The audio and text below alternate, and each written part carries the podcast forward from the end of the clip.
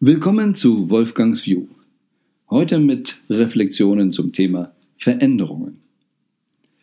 Nachdem wir beim letzten Mal das Thema eine gute Frage stellen hatten, haben wir indirekt angesprochen, dass wir etwas verändern wollen.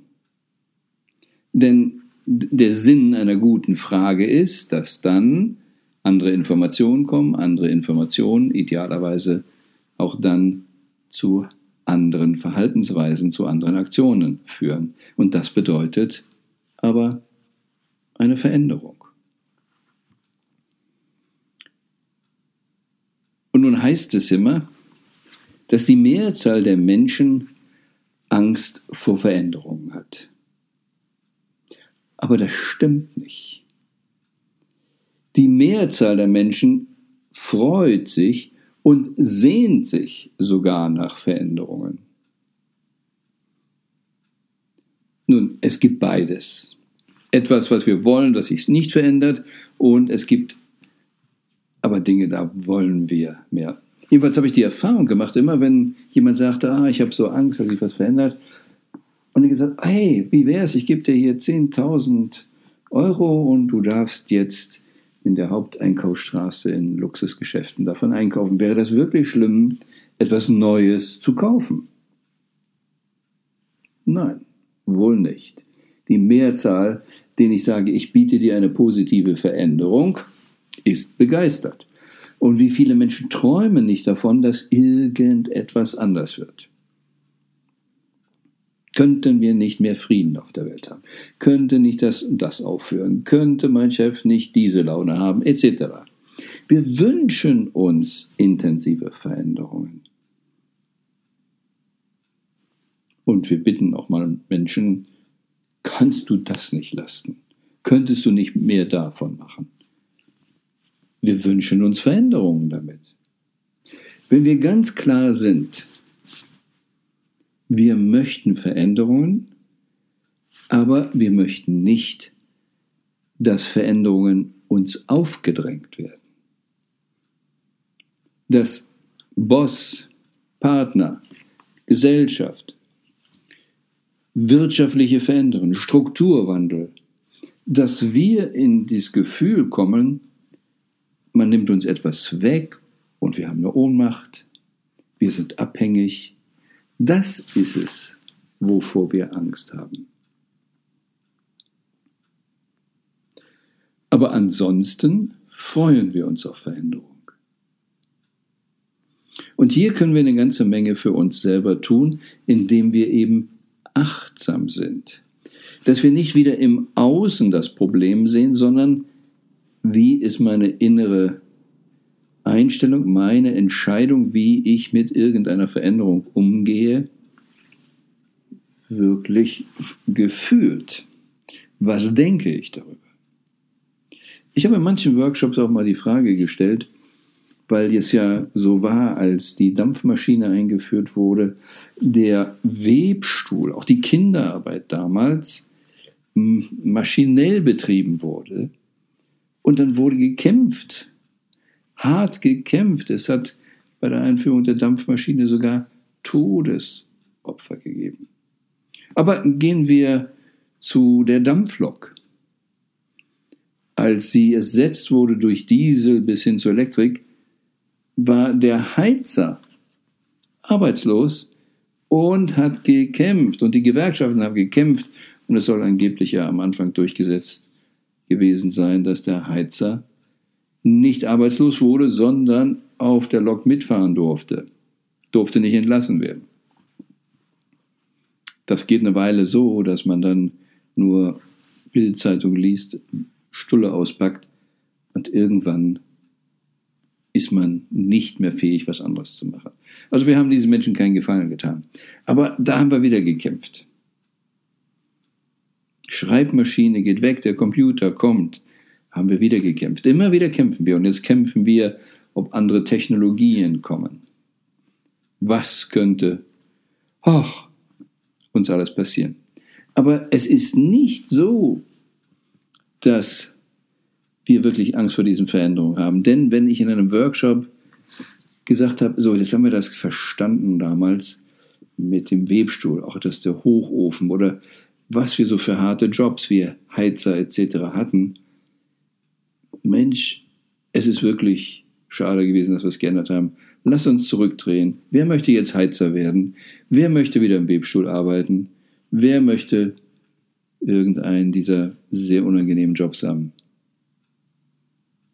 Und dann merken wir, keiner will zurück. Das, was wir in der Kultur nicht drin haben, oder umgekehrt, was wir drin haben, ist ein gesellschaftliches System, wo wir sagen, wenn wir Verbesserungen machen, schmeißen wir den Menschen weg.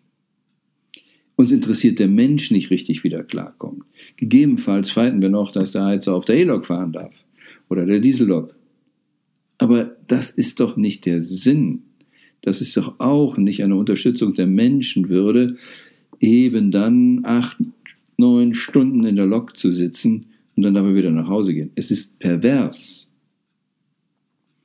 Es ist verständlich, bei einem Strukturwandel zu schützen. Und in dieser Form brauchen wir eine andere Kultur. Wir brauchen ein anderes Weltbild über Arbeit. Wie es früher mal so hieß oder ja oft heute noch im Prinzip so gesagt wird, don't work hard, work smart. Also arbeite nicht hart, vielmehr clever sein und dann können wir irgendwie was anderes machen. Aber eigentlich, wieso müssen wir denn überhaupt arbeiten? Müssen wir denn arbeiten? Wer hat denn das erfunden?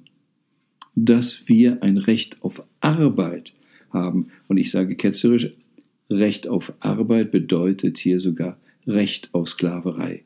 Im Regelfall. Was wir brauchen, ist ein Recht auf eine, wie ich es ja nenne, Purpose-Based Arbeit dass jemand etwas sehr Bedeutungsvolles machen darf, dass er seinen Wert in die Welt bringen darf, was vielmehr in Richtung Service geht, aber nicht einfach auf Arbeit. Und mit dem Problem, dass wir ein Recht auf Arbeit haben, sagen wir nämlich, also Recht auf Arbeit, Recht auf Geld verdienen, sagen wir, jeder, der irgendetwas Wertvolles tut und kein Geld dafür kriegt, na, der ist nicht so wertvoll. Wie viele hunderttausend Menschen machen ehrenamtliche Arbeit?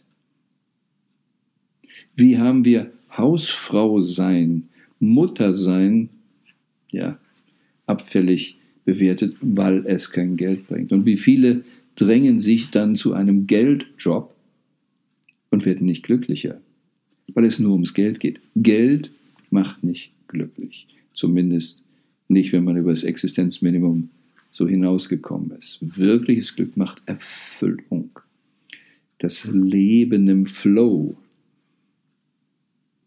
Und wenn ich dann wieder frage, haben die Menschen wirklich Angst vor Veränderung? Dann wage ich mal die These, 90 Prozent aller Menschen sollten was verändern. Das wird sie viel glücklicher machen.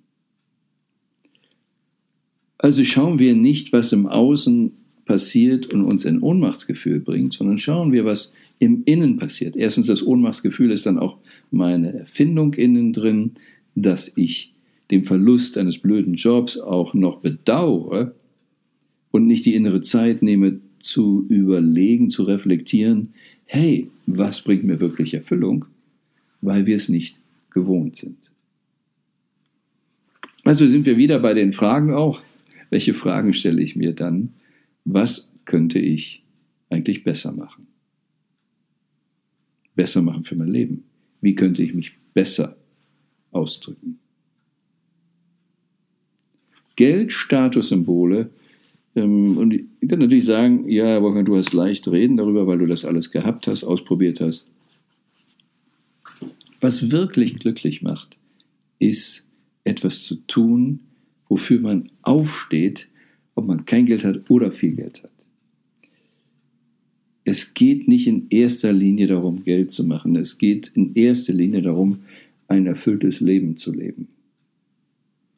Geld, alle Materie kannst du nicht mitnehmen. Aber eine erfüllte Seele, zumindest ist das eine überdenkenswerte These, kann all das positive Erlebte mitnehmen. Der Fahrer kann alle Erlebnisse mitnehmen, auch wenn er das Auto nicht mitnehmen kann. Also keine Furcht vor Veränderung, vielmehr Wunsch nach Veränderung, nach dem mehr Wahrheit, mehr Erfüllung, mehr Flow ins Leben zu bringen. Das wünsche ich euch.